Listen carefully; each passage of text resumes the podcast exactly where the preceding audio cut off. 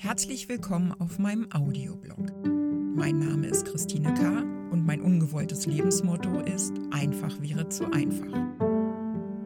Nachgefragt mal andersrum. Heute stelle ich die Fragen und mein Gast ist Corinna von den Mammo-Mädels. Hallo Corinna. Hallo Christine.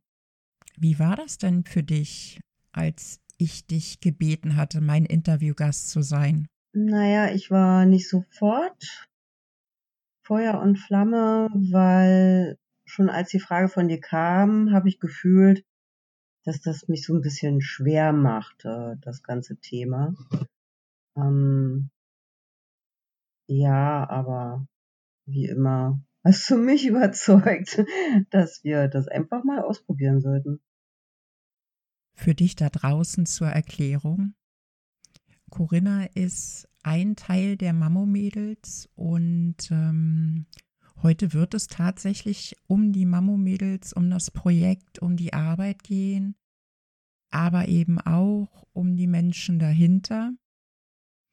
Ziemlich wahrscheinlich hast du äh, die Mammo-Mädels entweder schon auf Facebook oder auf Instagram gelesen. Ähm, aber ich glaube, so en Detail kennen nur wenige Menschen dieses Projekt und eben auch die Menschen dahinter. Und ähm, es ist mir ein großes Anliegen, sowohl den Inhalt der Mammo-Mädels und den Beweggrund äh, zu, vorzustellen, als auch die menschliche Komponente dahinter zu Wort kommen zu lassen, denn ich glaube, dass es wichtig ist. Und deswegen fangen wir jetzt einfach mal an. Du bist eine von den drei Mammo-Mädels, oder? Ja, das ist so richtig, wenn man das auf unser Team bezieht in der Öffentlichkeitsarbeit im Mammographie-Screening-Programm. Genau, also ihr seid ein Team und äh, fahrt zu Veranstaltungen, Kongressen und ähm, klärt im Zuge dieser Arbeit über das Mammographie-Screening auf. Richtig? Das ist richtig, wobei wir da eher nicht im Kontakt mit Frauen sind. Das ist äh, eher die Ausnahme, sondern wir hauptsächlich auf ärztlichen Fachkongressen unterwegs sind wie bei der Deutschen Gesellschaft für Sinologie oder Deutsche Gesellschaft für Geburtshilfe und Gynäkologie, äh, Röntgenkongress. Ähm, das sind so typische Fachveranstaltungen, weil uns zu unseren Aufgaben ja auch gehört, ähm, über die Daten und Fakten des Programms zu informieren, über ja, neuere Auswertungen. Das ist ja Pflicht im Mammographie-Screening-Programm. Das wird jedes Jahr gemacht. Ähm, und eben äh, die neuen Medien wie die Jahresberichte, Evaluation und Qualitätsmanagement ähm, der Ärzteschaft zur Verfügung zu stellen und mit denen auch ins Gespräch zu kommen. Äh, wir haben dann oft auch Besucher aus Österreich, aus der Schweiz, ähm, aus anderen Ländern in Europa, die sich für das deutsche Mammographie-Screening-Programm interessieren. Ja, und das ist dann halt unser Job. Wir kommen dort auch viel mit, gerade beim Röntgenkongress mit äh, MTAAs zusammen, also Radiologie, äh, die im Screening arbeiten oder sich dafür interessieren. Und da ist äh, viel Information auch immer noch vonnöten, obwohl es das Programm ja schon sehr lange gibt. Ähm, aber die Daten und Fakten des Programms sind dann doch nicht äh, jedermann bekannt. Und wie kam das dann, dass ihr über Facebook und Instagram mit den Patientinnen, Betroffenen direkt in den Kontakt gehen wolltet? Was ist da der Hintergrund? Das ist im Grunde genommen aus einer Not geboren, ähm, erstmal rein betrachtet ähm, aus dem Blickwinkel ja der Öffentlichkeitsarbeit. Wir hatten große Probleme, über das Programm zu informieren, ähm, über die Presse, Ähm, das Mammographie-Screening-Programm war auf der einen Seite zu uninteressant, weil es schon zu lange gab, ähm, oder dann nur interessant, wenn man in Anführungsstrichen negativ darüber berichten konnte. Und wir haben versucht, diesen, wir nennen das ja in unserer Fachsprache Gatekeeper, also den Schlüsselwärter, ähm, irgendwie umgehen zu können, um direkt mit unseren Informationen, die sachlich sind, sachlich sein sollten, ähm, direkt an die Frau herantreten zu können. Und da war natürlich die Idee, ähm, Social Media dafür zu nutzen. Und wir haben dann auch begonnen, unser erster Kanal war Facebook. Äh, das ist jetzt schon einige Jahre her, dass wir tatsächlich mit diesem Facebook-Kanal gestartet sind. Ähm, ich drück's mal so aus, wirklich wie blinde Hühner. Also Facebook war ja damals so erst am Kommen. Ähm, viele Firmen hatten gar keine Erfahrung oder wenig Erfahrung damit. Also wir sind, wir haben da Neuland betreten für uns selbst, aber waren da, glaube ich, in guter Gesellschaft. Und ähm, einige Jahre später haben wir dann, sind wir dann auf Instagram gegangen, ähm, einfach auch weil wir geguckt haben, und das ist jetzt auch so ein, so ein Fachsprech, ähm, wo ist unsere Zielgruppe? Es äh, klingt immer ein bisschen äh, militärisch, aber wir wollen ja Frauen ansprechen ab einem bestimmten Alter, ähm, um über das Mammographie-Screening-Programm zu informieren. Das waren die Anfänge. Okay. Und äh, wie war die Resonanz? Also wie war das, als ihr auf Facebook angefangen habt? Habt ihr sofort Resonanz bekommen von den Frauen? Hm, das war sehr schleppend, äh, einfach deshalb, weil wir es total falsch angegangen sind. Ähm, wir haben mehr oder weniger Inhalte gespiegelt aus unseren Internetplattformen, die ja schon sehr gut aufgebaut waren und sehr viel Information geboten haben. Und wir dachten damals etwas blauäugig, wir können das jetzt eins zu eins äh, in Facebook reinpacken. Ein, ja, einen Post machen in der Woche und dann interessieren sich die Frauen schon dafür. Erschwerend kam auch dazu, dass ähm, ja für das Mammographie-Screening-Programm in dem Sinne keine Werbung gemacht werden darf. Ähm, das wird auch äh, sehr stark kontrolliert von, ich sag das jetzt mal, den gesundheitspolitischen Akteuren. Wir haben also die Aufgabe, ausgewogen zu informieren über die Vor- und Nachteile und das, da ist Werbung in dem Sinne, dass man Frauen positiv zu einer Teilnahme beeinflussen könnte, ein absolutes No-Go. Das hat das alles sehr verhalten gemacht auf Facebook. Wir waren sehr vorsichtig unterwegs. Ähm, jedes Wort, was wir dort gepostet haben, wurde auf die Goldwaage gelegt und es war ähm, ganz und gar nicht emotional. Es ist halt wirklich eine Fachinformation gewesen. Und dementsprechend war die Resonanz, ja, also nicht wirklich hoch, verständlicherweise. Mhm. Wie habt ihr es dann geschafft, diesen Spagat hinzubekommen zwischen, wir machen keine Werbung, aber wir sprechen die Zielgruppe, also es sind ja Frauen ab 50, ähm, wir sprechen diese Frauen jetzt einfach gezielt an und verändern die Sprache, die Ansprache. Wie habt ihr das hinbekommen? Learning by doing, würde ich sagen.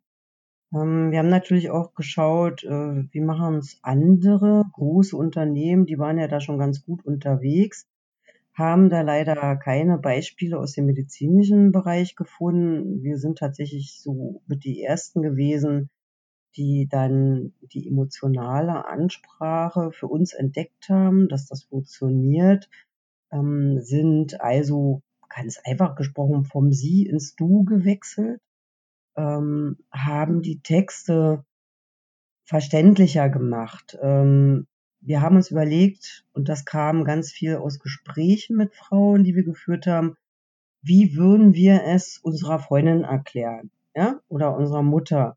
Ähm, wenn ich sagen möchte, was sind die Vorteile vom Mammographie-Screening-Programm? Wie erkläre ich das einfach im Gespräch mit meiner Freundin? Mhm. Dann haben wir das für uns so umgezwitscht und haben das ausprobiert. Und siehe da, ähm, wir haben Kommentare bekommen, wir haben plötzlich kamen Anfragen nach und nach zu bestimmten Themen, äh, wo wir dann daraus wieder gelernt haben. Was sind tatsächlich Fragen, die Frauen interessieren zum Programm? Wir haben das sehr von außen betrachtet, von oben herab. Also wir haben uns immer gedacht, äh, was ist wichtig, was wollen gesundheitspolitische Akteure, dass wir das kommunizieren, haben die Frauen dabei aber überhaupt nicht im Blick gehabt. Und so entstand in dieser Wechselwirkung tatsächlich ähm, dann noch sowas wie ein Dialog. Mhm. Der dann was ergeben hat? Was habt ihr dann gelernt? Ähm, sehr viel. Zum einen, was die Sprache an sich anbelangt, was dann noch relativ einfach ist, ähm, wenn man aus der Branche kommt und das zum täglichen Handwerk gehört. Ähm, in welche Richtung das dann aber auch gegangen ist. Wir haben gelernt, ähm, was die Erkrankung für Frauen bedeutet. Mhm. Ähm, das war dann der weitaus schwierigere Teil für uns.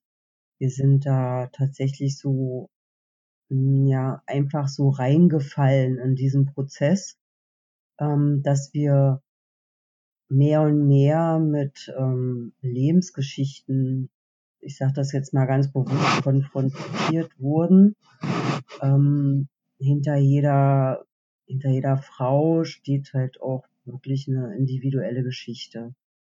Und wir haben, also ich kann jetzt mal nur für mich sprechen an der Stelle. Ich, ich habe zum Beispiel ein persönliches Treffen gehabt äh, mit einer Frau mit metastasierten Brustkrebs, ähm, die in der Mission unterwegs war und noch ist, ähm, über dieses Thema in der Öffentlichkeit zu sprechen und darauf aufmerksam zu machen, ähm, was das so mit sich bringt und was sich verändern muss in der Gesellschaft und äh, in der Medizin und in der Forschung. Ähm, das war mir tatsächlich bis zu diesem Gespräch nicht bewusst. Das ist jetzt gut drei Jahre her. Ähm, dass es so viele Facetten gibt und ähm, ja, wie wichtig das ist auch, das Thema für uns mitzutransportieren, nicht nur über das Mammographie-Screening-Programm zu informieren, sondern tatsächlich äh, diese Dinge in irgendeiner Form mit aufzunehmen. Und daraus hat sich dann der Gedanke entwickelt, Frauen auch eine Art Plattform über uns ähm, bereitzustellen. Das ist so die Geburtsstunde unseres Instagram-Kanals gewesen, und eigentlich die Geburtsstunde der Mammo-Mädels.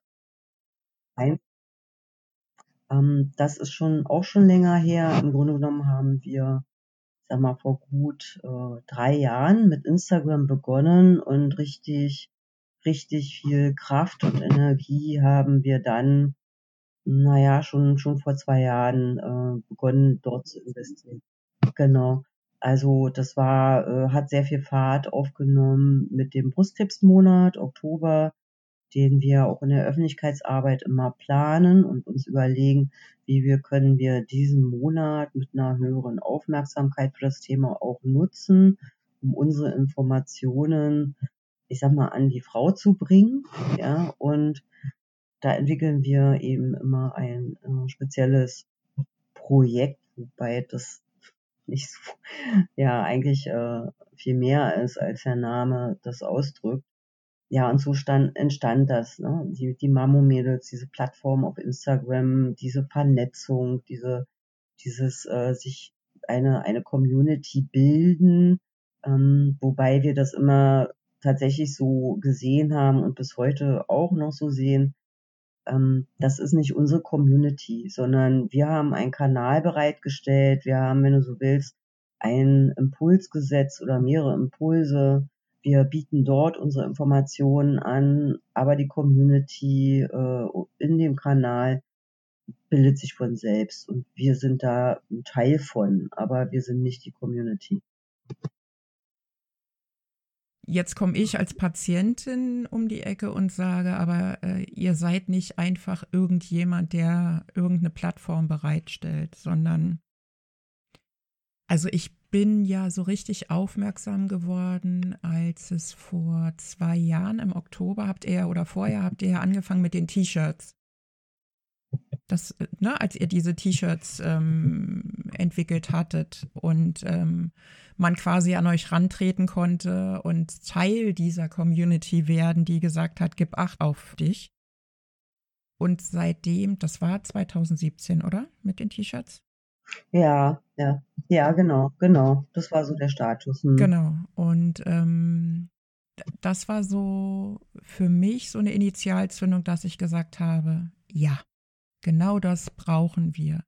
Dieses Mammo-Screening ist so eine Geschichte, was ja immer mit, sehr mit Vorurteilen belastet ist und mit Zweifeln und mit, muss man das machen, soll man das machen, bringt das überhaupt was? Und ich finde, ihr habt ähm, dieses Thema Mammographie-Screening oder Mammographie an sich, weil es betrifft ja auch jüngere Frauen, sobald die einen Verdacht haben, ne, eine Verdachtsdiagnose. Ähm, ihr habt da ganz viel Ruhe und Frieden reingebracht. Mit ganz klaren, ruhigen Informationen, aber mit ganz bezaubernden Menschen, an die man sich vertrauensvoll wenden konnte und einfach mal Fragen stellen konnte. Äh, die man so seinen Arzt nicht fragen kann, die Radiologen nicht fragen kann, die Schwestern, die da arbeiten, nicht fragen kann, sondern man wird da ja so abgearbeitet. Und ihr habt es tatsächlich geschafft, diese Information auf eine Art und Weise an Patienten ranzutragen, die ich immens wichtig finde. Und ähm, das hat mir auch ein gutes Gefühl bereitet, sozusagen mit euch in Kontakt zu treten und ich als euch als glaubwürdige Gesprächspartner wahrzunehmen.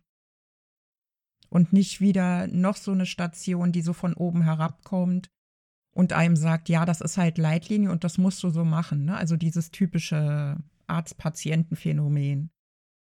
Und äh, von daher ist es schon eure Community weil noch lange nicht jeder trotz guter Information positiv zur Mammographie steht ähm, und noch lange nicht jede Patientin so eine ruhige, klare Art der Kommunikation zu schätzen weiß, sondern viele, gerade auf Instagram, sind ja so Emotionsvoyeure, nenne ich sie so gerne. Also wenn es nicht irgendwo heiß hergeht und sehr emotional ist in alle Richtungen und auch gerne unterhalb der Gürtellinie, dann finden die das ja so unspektakulär. Und das ist aber was, was ich bei euch sehr zu schätzen weiß. Und äh, was ich euch von Herzen gegönnt habe, war ja der Preis, den ihr gewonnen habt für eure Kampagne. Weil das kam ja quasi fast aus heiterem Himmel für so ein ungeliebtes Thema und das habe ich euch von Herzen gegönnt. Magst du mir dazu ein bisschen was erzählen, zu dieser Entstehungsgeschichte, wie das zur Nominierung kam und was das auch so mit euch gemacht hat? Ja, das mache ich sehr gerne, weil das mit Sicherheit ein Highlight für uns war. Ähm, zum einen, weil es uns gezeigt hat, dass unsere Arbeit tatsächlich ich sag mal, auch von den Kommunikationsprofis wertgeschätzt wird. Äh, das heißt, dass wir in dieser Richtung alles richtig machen, ähm, dass wir stimmig sind, äh, sag ich mal, in, unseren, in unserem Handwerkzeug. Zum anderen ähm, war das sicherlich einer, ähm, also es war ein hochemotionaler Moment. Ähm, ich fange mal vorne an.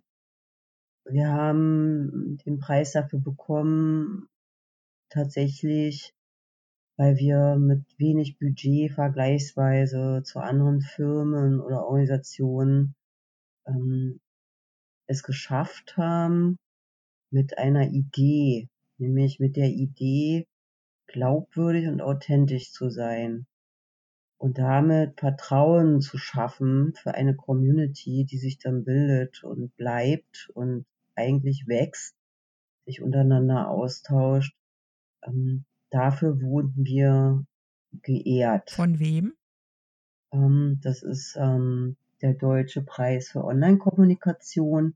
Das ist so ein Zusammenschluss äh, der, ich nenne sie mal, ja, Kommunikationsbranche Ähm, dort kann man jedes Jahr in verschiedenen Kategorien bestimmte Projekte einreichen.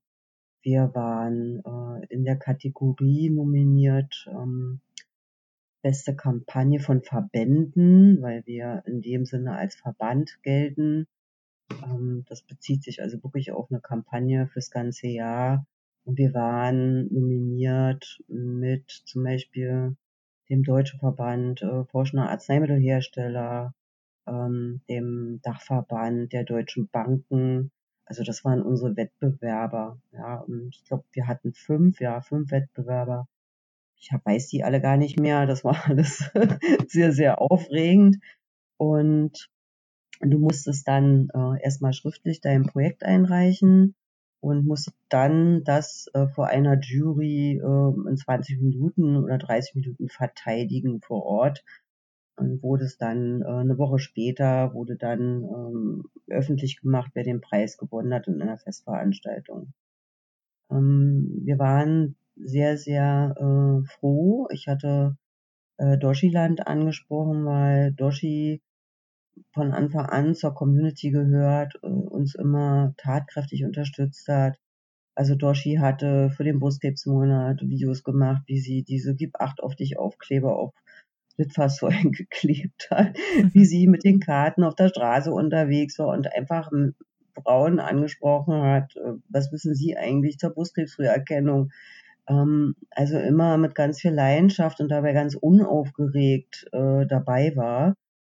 Und äh, wir Doshi auch persönlich kennen, wir einige Frauen aus der Community und sie nun auch noch in Berlin ist und äh, die ganze Verteidigung des Projektes in Berlin stattgefunden hat. Und ich habe sie gefragt, ich habe gesagt, kannst du dir vorstellen, dass du mal aus deiner Sicht sagst, warum du bei Gib 8 auf dich überhaupt mitgemacht hast und was das für dich bedeutet. Und ich hatte mit Doshi dann noch telefoniert und sie sagte, ja, sag mal, ich weiß gar nicht so genau, ich habe sowas noch nicht gemacht und ähm, muss ich da auf was Bestimmtes achten und was ist dir denn wichtig, was ich vielleicht sagen sollte? Und das ist, glaube ich, das ganz typische für Viola, Viola, andere Teil der Mammo-Mädels und mich, dass wir immer sehr viel Wert darauf gelegt haben, dass die Frauen sagen, was sie denken, dass wir nichts vorgeben, dass wir keinen Maulkorb vorsetzen, sondern die Frauen, die uns oder ich sag mal besser die Sache dann auch unterstützen wollen, um über Brustkrebsverkennung zu informieren und auch über die Erkrankung äh, zu berichten, sagen sollen, ganz authentisch, was sie sagen wollen. Also was ihnen wichtig ist und wie sie die Dinge betrachten. Ähm, und genau das wusste ich, dass das bei Doshi auch so ist, äh, dass wir ja ganz großes Vertrauen auch zu ihr hatten und sie auch zu uns und das war ganz entscheidend. Und dann standen wir eben vor der Jury und jeder hat so fünf Minuten gesprochen wir haben noch einige Fragen beantwortet und dann sind wir da raus und ich weiß es noch, als wir dann, ja, meine Stimme bricht gerade ein bisschen ab, dass Doshi uns an dem Tag sagte, als wir vor der Jury waren, ja, dass es Summer halt nicht gut geht, dass äh, Summer ähm, im Hospiz ist und und äh, auch sie kannten wir persönlich, ähm, auch durch ein Blogger-Treffen vorher, Blogger for Charity. Viola hatte sehr viel persönlichen Kontakt mit ihr. Summer war beim ersten Brustkrebsmonat schon dabei und immer wenn ich an sie denke, ja, also ich sehe, ich sehe Summer immer in diesem Gib Acht auf dich T-Shirt. Mhm. Strahlend und voller Zuversicht. Für jeden, der Summer nicht kannte und nicht erlebt hat, wunderschöne, strahlende junge Frau. Schwerst erkrankt an metastasiertem Brustkrebs. Ähm, einfach wahnsinnig jung und noch mitten im Leben und äh, ja, starb letztes Jahr. Ist jetzt der erste Todestag gewesen. Und ich weiß noch, ich war, als ich die Nachricht kam, war ich durch Zufall gerade in Köln beziehungsweise in Aachen unterwegs und ich habe eine ganz, ganz große Herzensverbindung zu Aachen und bin dann äh, wegen Summer in den Aachener Dom gegangen und habe noch eine Kerze angezündet beziehungsweise den Versuch unternommen und dieses Licht ist immer wieder ausgegangen. Und das ist sowas, Symbolisches für mich. Also ich habe da eine ganz starke Bindung zu. Und dieses Licht wollte einfach nicht mehr hell leuchten. Das war für mich auf der einen Seite sehr gruselig und sehr Gänsehaut. Ähm, letztendlich ging es dann an und blieb auch an, aber es war halt einfach ganz schwach, was für mich eine unglaubliche Symbolkraft hatte. Und es war dann auch so, dass sie ein paar Tage später wirklich die Augen zugemacht hat und gegangen ist. Ja, das ist mein, meine Geschichte mit Summer, obwohl wir uns nie persönlich getroffen haben. Das ist äh, eh eine, eine starke Erfahrung äh, für uns gewesen, ähm, dass man sich Frauen auch verbunden fühlen kann, wenn man sie noch nie gesehen hat. Einfach durch den Austausch äh, auf Social Media, auf das, was man sich schreibt, ähm, was ja teilweise auch über die Erkrankung hinausgeht und was wir ja auch immer wieder erfahren, die Frau besteht ja nicht nur aus ihrer Erkrankung, ja, sie hat die Geschichte, sie hat Kinder, sie lebt vielleicht in Partnerschaft äh, oder ist getrennt oder hat den Job verloren oder ich sag mal, all die anderen Themen, ähm, die Frauen beschäftigen, die Frauen zustoßen, mit denen Frauen leben müssen. Das, das macht ja auch eine brustkrebserkrankte Frau auch aus. Und das sind ja oft dann auch die Themen, über die wir mit den Frauen ja auch verbunden sind. Weil, was man ja auch wissen muss, wie Una und ich, wir sind nicht an Brustkrebs erkrankt. Ähm, aber die Verbindung besteht eben trotzdem zu den Frauen nicht so sehr über die Brustkrebserkrankung, weil da können wir ja selber wenig zu sagen und das können wir auch gar nicht nachempfinden. Ähm, aber eben über andere Bereiche des Lebens, äh, wo wir schnell diese Verbindung zu den Frauen und die Frauen die Verbindung zu uns dann auch finden. Das ist was sehr Emotionales. Und weil du mich vorhin gefragt hast, ja, was haben wir gelernt im Austausch mit den Frauen, dass wir eine emotionalere Sprache wählen müssen aus Gesichtspunkten der Öffentlichkeitsarbeit aber das ist eine, eine Sache gewesen, die sich äh, schnell verselbstständigt hat. Also aus der emotionalen Ansprache wurde einfach, wurden emotionale Verbindungen. Und das ist nochmal eine ganz andere Hausnummer. Hm. Magst du nochmal zurückgehen, nachdem Doshi euch das erzählt hatte, eben mit Summer, dann, da war das ja mit der Präsentation erstmal, ne? Und dann ja. gab es ja sicherlich noch die Preisverleihung. Ja, wir saßen dann alle zusammen einem großen Saal, alle Nominierten, jeder wartete nun dann auf das Ergebnis in der jeweiligen Kategorie. Und in unserer Kategorie wurden dann tatsächlich wir ausgerufen mit Gib Acht auf dich. Ähm, das war eine riesengroße Freude. Äh, Viola, Doshi und ich äh, sind dann noch auf der Bühne gewesen zusammen mit einem Vertreter der Agentur, die uns ja darin unterstützt haben, diese, diese, dieses Herz, gib Acht auf dich, äh, zu entwickeln und zu gestalten.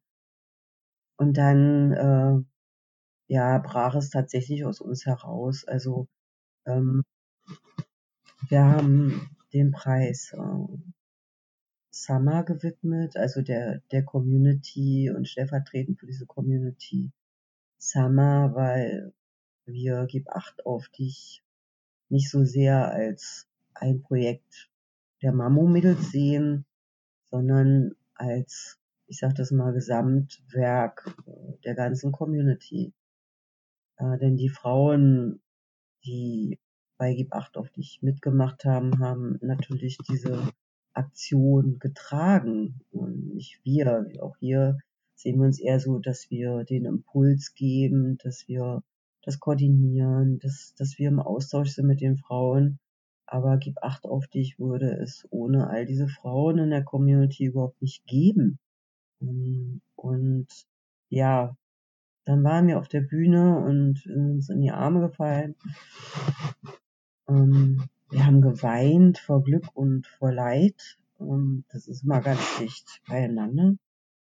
Und wir haben tatsächlich ähm, einen riesen, riesen Beifall bekommen ähm, von den Menschen im Saal. Und ich habe dann später mal auch gelesen, dass, so hat das jemand bewertet von der Jury, das ist einer der emotionalsten ähm, ja, Sachen war, die er jemals erlebt hat auf diesen Preisverleihungsveranstaltungen.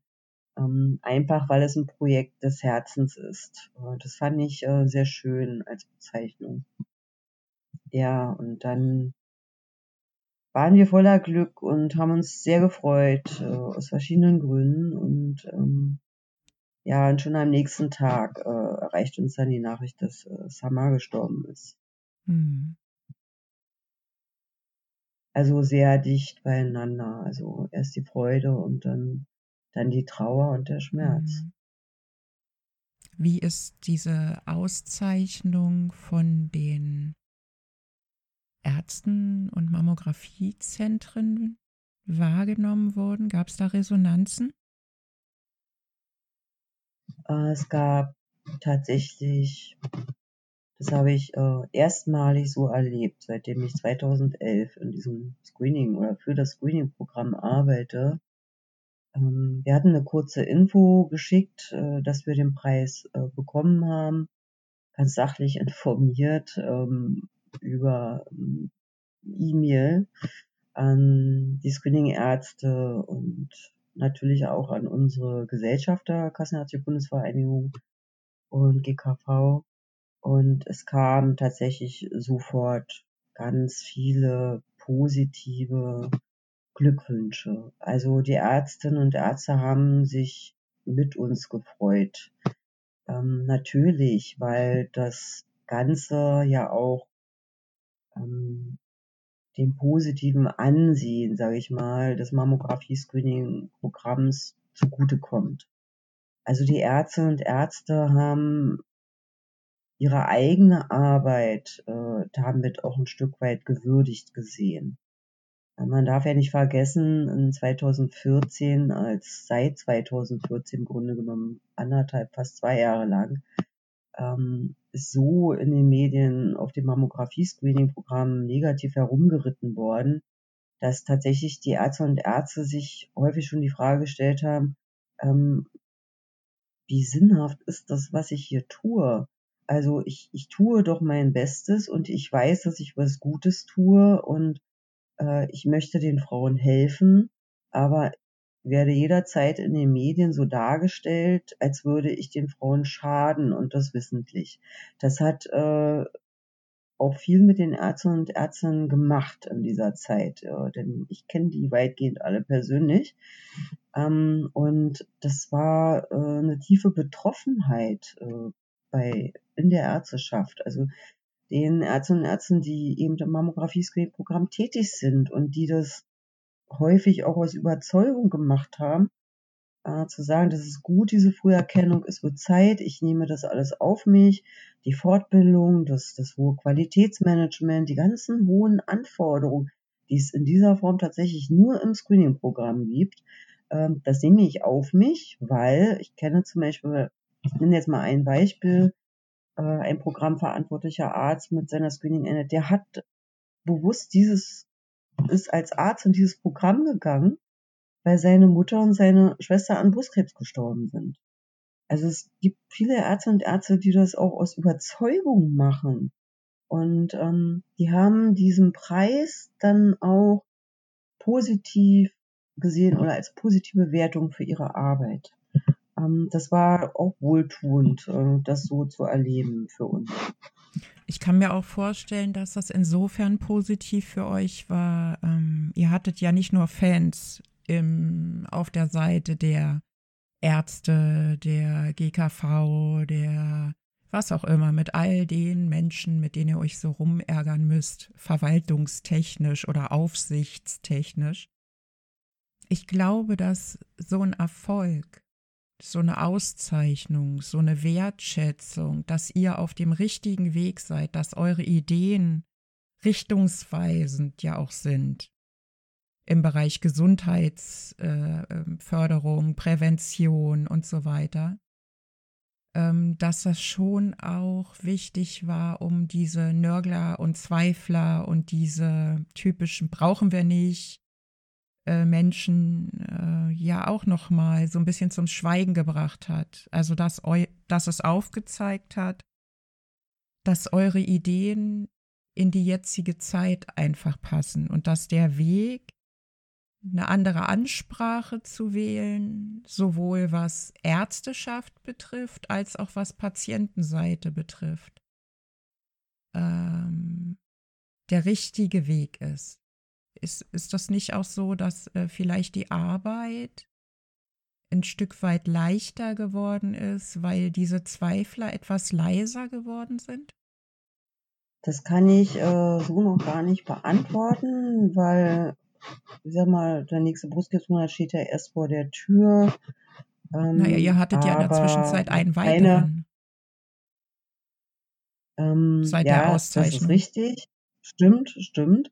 Ähm, aber der Preis, den gab es ja erst letztes Jahr. Ähm, und ja, wir haben dann den anderen Brustkrebsmonat, da hat sich jetzt gar nicht mehr jemand großen Auge drauf geworfen, weil das insofern für die verantwortlichen Akteure auch ein Stück weit Sicherheit gibt. Das meine ich. Also ja, genau, alles ist gut, alles läuft, äh, nichts läuft aus dem Ruder. Das ist immer die größte Sorge und die ich auch nachvollziehen kann ähm, aus Sicht der gesundheitspolitischen Verantwortlichen, weil es ja letztendlich ja dieses Paradigma gibt, äh, informierte Entscheidung. Das gilt ja nicht nur fürs Mammographie-Screening-Programm, sondern letztlich für alle Krebsfrüherkennungsmaßnahmen. Äh, ähm, was ja bedeutet, dass sachlich und ausgewogen über die Vor-, aber eben auch über die Nachteile einer Früherkennung dann auch informiert wird, was letztendlich im Screening-Programm die Frau und bei sonstigen Maßnahmen Mann und Frau in die Lage versetzen soll, auf dieser Basis der Information auch eine Entscheidung treffen mhm. zu können. Also, und das finde ich, ist auch der richtige Weg in der Medizin. Und das ist das, was ich persönlich auch als Patientin erwarte. Dass, wenn ich eine Therapie vorgeschlagen bekomme, beispielsweise, oder eine Diagnostik, dass man mich richtig umfassend und verständlich darüber aufklärt, ähm, was bringt mir das, was kann mir das bringen, was kann es nach sich ziehen, welche Nebenwirkungen hat es womöglich, ähm, dass ich auf dieser Informationslage dann mich auch da dafür oder dagegen entscheiden kann. Und ich finde, dass das persönlich, meine persönliche Meinung äh, und Erfahrung, äh, immer noch viel zu wenig getan wird. Um, und deswegen bin ich ein Fan von informierter Entscheidung. Vom Prinzip her, vom Ansatz her, vom Grundgedanken. Und ich finde es richtig, äh, dass ich über die Vor- und Nachteile dann auch entsprechend informiere. Da stehe ich total davor äh, und die Frau natürlich die Entscheidung hat. Will ich jetzt äh, das Screening machen mit 50? Ähm, will ich es lieber nicht machen, weil ich vielleicht ja Angst habe davor, was passiert denn, wenn etwas äh, entdeckt wird? Was passiert denn, wenn ich dann alle Behandlungen durchlaufen muss? Will ich das überhaupt? Ich nenne immer ganz gern äh, meine Mutter als Beispiel. Meine Mutter ist nie zur Krebsfrüherkennungsstelle zur Krebsfrüherkennung gegangen. Sie hat immer gesagt, wenn ich mal Brustkrebs habe, ich lasse nichts an meinen Brüsten machen, ich lasse mir die nicht abnehmen, dann sterbe ich halt.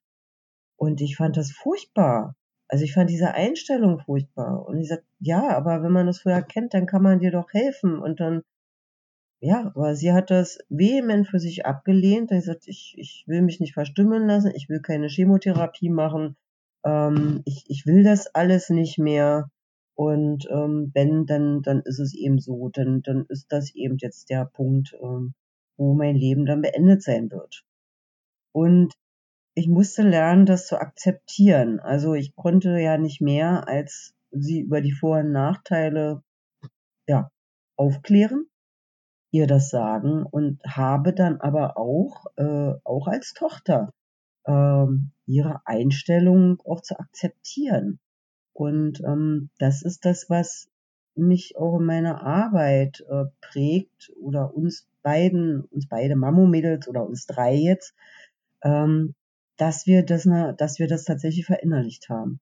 Dass wir nicht überzeugen und, und, und schon überzeugen, ja, vielleicht mit Argumenten, aber auf jeden Fall nicht überreden. Und wenn alle guten Gründe für etwas sprechen, heißt das noch lange nicht, dass, äh, dass äh, mein Gegenüber dann diesen Weg gehen muss. Denn er ist mündig. Wenn er gut informiert ist, und das ist uns aber wichtig, dass er seine Entscheidung dann auf einer guten, ausgewogenen Informationsbasis dann auch trifft.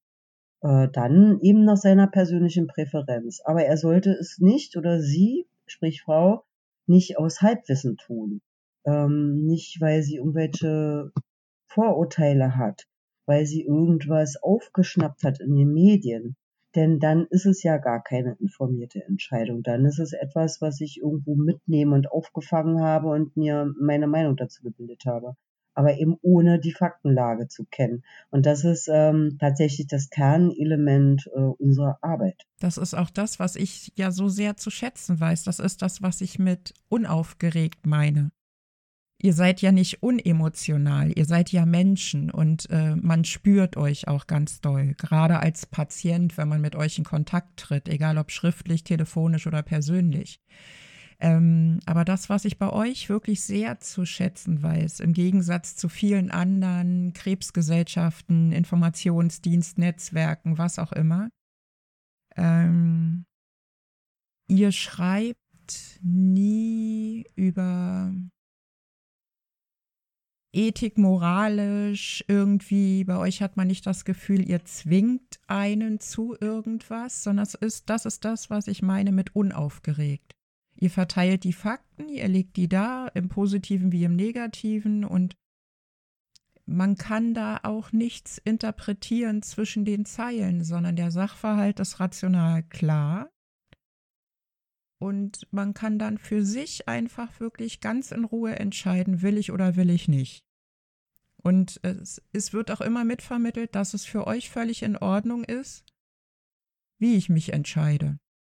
Und das ist das, was ich sehr mag. Es gibt ganz viele Nachrichtenportale und Informationsdienste, die diese Unaufgeregtheit so vermissen lassen. Die hypen ganz viel ganz schnell oder argumentieren irgendwas äh, wirklich ins Unterirdische. Und damit wird ja der geneigte Leser im Prinzip schon in eine Richtung geschoben. Der hat ja gar keine Chance mehr, sich seine eigenen Gedanken zu machen, weil einfach diese Richtung ja schon mitgeprägt wird, in die ich gefälligst als Leser zu gehen habe. Und ähm, ich weiß, dass viele Patientinnen und Patienten weder die intellektuelle ähm, Kraft haben, noch die emotionale oder körperliche Kraft haben, wenn sie denn erkrankt sind, solche Artikel zu hinterfragen und sich dann parallel dazu noch andere Studien anzugucken oder woanders gegenzulesen, ne, um so einen eigenen Faktencheck zu machen. Das sollte ja eigentlich auch gar nicht meine Aufgabe als Patient sein. Aber wir werden ja dazu gezwungen, weil, wie gesagt, ganz viele Netzwerke, Portale, wie auch immer, geben die Richtung vor. Und wenn du da dagegen argumentierst und sagst, aber es ist eine individuelle Geschichte und nicht jeder kann diesen Weg so gehen aus anderen Gründen, dann wirst du totgeschwiegen damit, dass gesagt wird, das ist aber die Leitlinie. Was ja kein Argument für oder gegen irgendwas ist, meiner Ansicht nach. Und deswegen weiß ich euren Kanal einfach so wahnsinnig zu schätzen, weil wenn ihr Informationen rausgebt, haben die von A bis Z alle Punkte mit drin ohne zu bewerten und ohne auch mich schon vorab in eine bestimmte Richtung zu schieben. Und das ist das, warum ich die Mammo-Mädels oder auch die Kooperationsgemeinschaft der Mammografiezentren auf Facebook einfach sehr zu schätzen weiß. Weil ihr mir meinen Raum lasst, meine eigene Entscheidung zu treffen. Ich würde gerne ähm, mit dir nochmal in so eine persönlichere Richtung zu gehen. Also du hattest ja schon erwähnt, dass ihr natürlich Menschen seid und die Schicksale, die euch begegnen, dass ihr die schon auch persönlich mit euch tragt. Also dass das scheinbar ja auch nicht so einfach ist, äh, wenn eure Arbeitszeit abgelaufen ist, da abzuschalten, sondern ihr tragt Patienten mit euch. Ähm, kann denn jeder von euch drei mit den einzelnen Menschen, die euch so begegnen und den Geschichten, die damit verbunden sind, äh, umgehen oder habt ihr eine Supervision mit hinten dran? Weil ich stelle mir das wirklich schwierig vor, weil es ja eben tatsächlich ein sehr emotionales Thema ist. Wie geht ihr mit so Schicksalsschlägen, Verlusten oder solchen Dingen um? Oder was begegnet euch überhaupt jetzt mal abseits von Tod? Fakt ist, Krebspatienten sterben häufig früher als andere Menschen. Und klar ist, wenn man sich mit Krebsfrüherkennung in Zusammenhang mit Krebspatienten auseinandersetzt, dann ist Tod und Sterben natürlich ein großes Thema, ganz klar. Aber gibt es so Dinge, die dich beeindruckt haben, von denen du dachtest, dass die vielleicht in dieser Community so nicht stattfinden werden? Oder ähm, gibt es so Dinge, die noch nachgeheilt sind, so in den Jahren, in denen ihr euch jetzt damit beschäftigt? Und ja, was macht diese Arbeit tatsächlich mit euch? Du musst natürlich jetzt keine privaten Fakten oder sowas ähm, preisgeben, sondern mir geht es einfach darum, ihr seid drei Frauen ähm, und ich finde, diese Aufgabe, die ihr da wahrnehmt, ist schon eine Herausforderung für jede von euch, weil es um einen typischen Frauenkrebs ja auch geht. Man muss tatsächlich sagen, wir sind dort in diese Situation hineingeschlittert, ohne vorbereitet zu sein. Erstmalig ja, ich glaube dann vor zwei Jahren im Oktober, der erste Brustkrebsmonat, als wir Gib Acht auf dich gestartet haben. Ähm, wir waren schlichtweg überrollt äh, von dieser Resonanz, von den vielen Frauen, die mitmachen wollten. Wir haben, wir haben das weder, weder einkalkuliert noch, ja, wie gesagt, waren wir darauf vorbereitet. Ähm, der Arbeitsaufwand ist dann eine Geschichte. Ich weiß noch, dass äh, zu der Zeit war ich mit Viola privat für drei Tage an der See, einfach um uns ein, ein Stück weit zu erholen, wozu wir überhaupt nicht gekommen sind. Also ja, wir haben versucht, eine Auszeit zu nehmen, haben aber stundenweise immer gearbeitet. Das war die Zeit, wir haben das Wochenende durchgearbeitet. Wir haben bis nach 23 Uhr gearbeitet, um all diese Anfragen und diese Kommunikation zu bewältigen. Und ähm, waren, wenn man so will, im Brustkrebsfieber, ne, sage ich ganz bewusst. ähm, haben funktioniert, haben alles abgearbeitet, es war erfolgreich, wir haben uns gefreut über, über jeden Austausch, was wir überhaupt nicht äh, gespürt haben, in dem Moment bewusst, äh, war das, was es mit uns gemacht hat.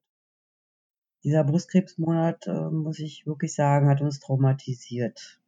Ähm, wir sind mit einer Vielzahl von Einzelschicksalen konfrontiert worden wir haben uns ja auch auf jede Geschichte eingelassen, weil wir das Bedürfnis hatten, weil wir das wollten. Ähm, aber es war dann einfach zu viel. Wir sind durchflutet worden, wir sind ähm, wie von einer Welle erfasst worden und fortgetragen worden an einen anderen Ort, ohne zu wissen, wohin. Wir haben, nachdem sich dann ich nenne das erstmal so, augenscheinlich die Bogen geglättet hat, wir wieder im Alltagsgeschäft waren. Wir wussten ja, wow, das war jetzt schon eine ganz, schön harte Nummer. Ähm, aber richtig bewusst ist es uns dann erst wieder geworden, als wir in der Planung für den nächsten Brustkrebsmonat waren. Und als wir das losgestartet haben und gemerkt haben, dass das in uns ähm, ja etwas auslöst, was uns Unbehagen bereitet, abgesehen vom Arbeitsaufwand. Äh, da haben wir, konnten wir Dinge delegieren. Man lernt ja dann auch daraus. Wir wussten, wie wir Dinge, ja, besser organisieren, damit sie schneller gehen, effizienter sind. Aber das große Thema, ähm, wieder neue, neue äh, Lebensgeschichten zu hören, sich mit dem Schicksal erkrankter Frauen auseinanderzusetzen und man hört da wirklich furchtbare Dinge ähm, von Verlust, von Trauer, von Schmerz. Ähm, ja, war schwierig. Ähm, wir haben das dann durchgezogen. Wir haben versucht, äh, uns Stück weit wenigstens zu schützen. Ähm, wir haben bewusste Auszeiten genommen. Das heißt, bestimmte, wir haben bestimmte Zeitfenster festgelegt, dass wir nicht mehr auf Social Media sind, dass wir nicht in die Kommunikation einsteigen und ähm, haben dann tatsächlich äh, letztes Jahr erst ein Coaching gemacht zu dem Thema und äh, haben damit auch gelernt, äh, dass wir miserabel vorbereitet sind äh, dass wir eine Begleitung brauchen in irgendeiner Form oder ganz aussteigen müssen. Auch das war eine Option, über die wir nachdachten mussten. Weil es tatsächlich äh, bei einer von uns soweit äh, dann ja sich entwickelt hat, dass es ihr nicht möglich ist, äh, mehr auf Social Media in diese Form der Kommunikation zu gehen und ganz aus äh, Social Media, aus Instagram ausgestiegen ist ähm, einfach um sich selbst zu schützen, weil das wahnsinnig viel Lebensenergie abgesaugt hat bei ihr. Und man trotzdem immer das Gefühl hat oder ein bisschen ein schlechtes Gewissen, dass man die Community im Stich lässt. Wir haben das dann neu sortiert. Ähm, ich bin sozusagen jetzt auf Instagram für die Mammo-Mädels unterwegs und unsere neue Kollegin ist äh, auf Facebook. Ähm, aber die neue Kollegin hat nicht diese Verbindung, diese emotionale Verbindung äh, auf den Social Media Kanälen. Das ist auf Facebook auch immer noch ein bisschen anders als auf Instagram. Und ähm, ich äh, habe für mich festgestellt, ja, es, äh, es, es kostet mich oft Kraft, ähm, das, ich sag das mal, aufzunehmen auf der anderen Seite betrachte ich das auch als Gewinn und das ist der Unterschied äh, zum anderen Mamomädel. Ähm, ich sehe das nicht nur, weil ich persönlich einfach anders gestrickt bin, das anders für mich verarbeite oder verarbeiten kann. Ähm, dass ich das eben auch als Gewinn sehe, weil das, ich sehe das so als gegenseitigen Fluss. Ähm, Dinge, die ich hineingebe, aber auch Dinge, die wieder zu mir zurückkommen.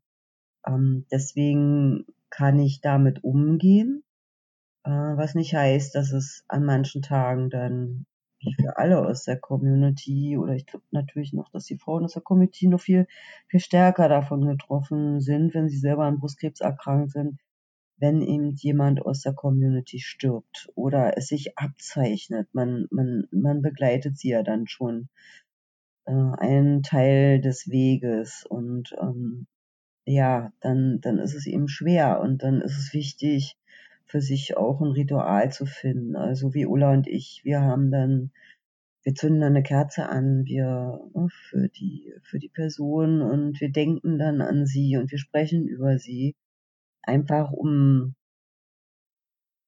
der Trauer auch einen Platz zu geben oder dem Schmerz einen Platz zu geben und das auch äh, dahin zu geben, wo es hingehört. Weil alles andere kann einen, wenn man nicht aufpasst, dann wirklich auch äh, nachhaltig, äh, nachhaltig zerstören. Mir fällt jetzt gar kein anderes Wort ein. Also wenn man da nicht aufpasst. Weil wir sind eben nicht psychoanalytisch aus oder psychologisch ausgebildet. Wir, wir, wir haben kein Coaching als Sozialpädagogen oder so, ne? Wir sind Öffentlichkeitsarbeiterin. Und das war das, was ich vorhin gesagt habe, wir, wir sind da irgendwie hineingeschlittert. Und dann ist es wichtig auch zu sehen, jetzt, ähm, jetzt muss die Bremse gezogen werden, weil ich, ich habe das Recht und ich muss das auch, äh, mich selbst zu schützen. Ähm, weil natürlich die Betroffenheit da ist aber wie viel Raum kann ich ihr geben in meinem eigenen Leben? Was für ein wunderbares Schlusswort. Ich finde es großartig, dass du uns alle mitgenommen hast auf diese Reise durch die Mamo-Mädels, durch das Entstehen und ähm, mir persönlich einen ganz, ganz tiefen Einblick gewährt hast in das, was euch für mich ohnehin immer ausgezeichnet hat und mir gleichzeitig aber auch bestätigt hast, dass meine Wahrnehmung von euch als Menschen genau die richtige ist. Und ähm, als Patientin und als Frau kann ich dir und euch, den beiden anderen, nur ein ganz, ganz großes Dankeschön für eure tolle Arbeit schicken und wünsche mir wirklich sehr, dass ihr diese Arbeit, so wie ihr sie macht und so wie sie sich entwickeln wird, noch ganz, ganz lange machen könnt. Weil für uns Krebspatienten, behaupte ich jetzt mal, seid ihr eine unfassbare Bereicherung und eine ganz tolle Begleitung und ein ganz wichtiger Informationskanal.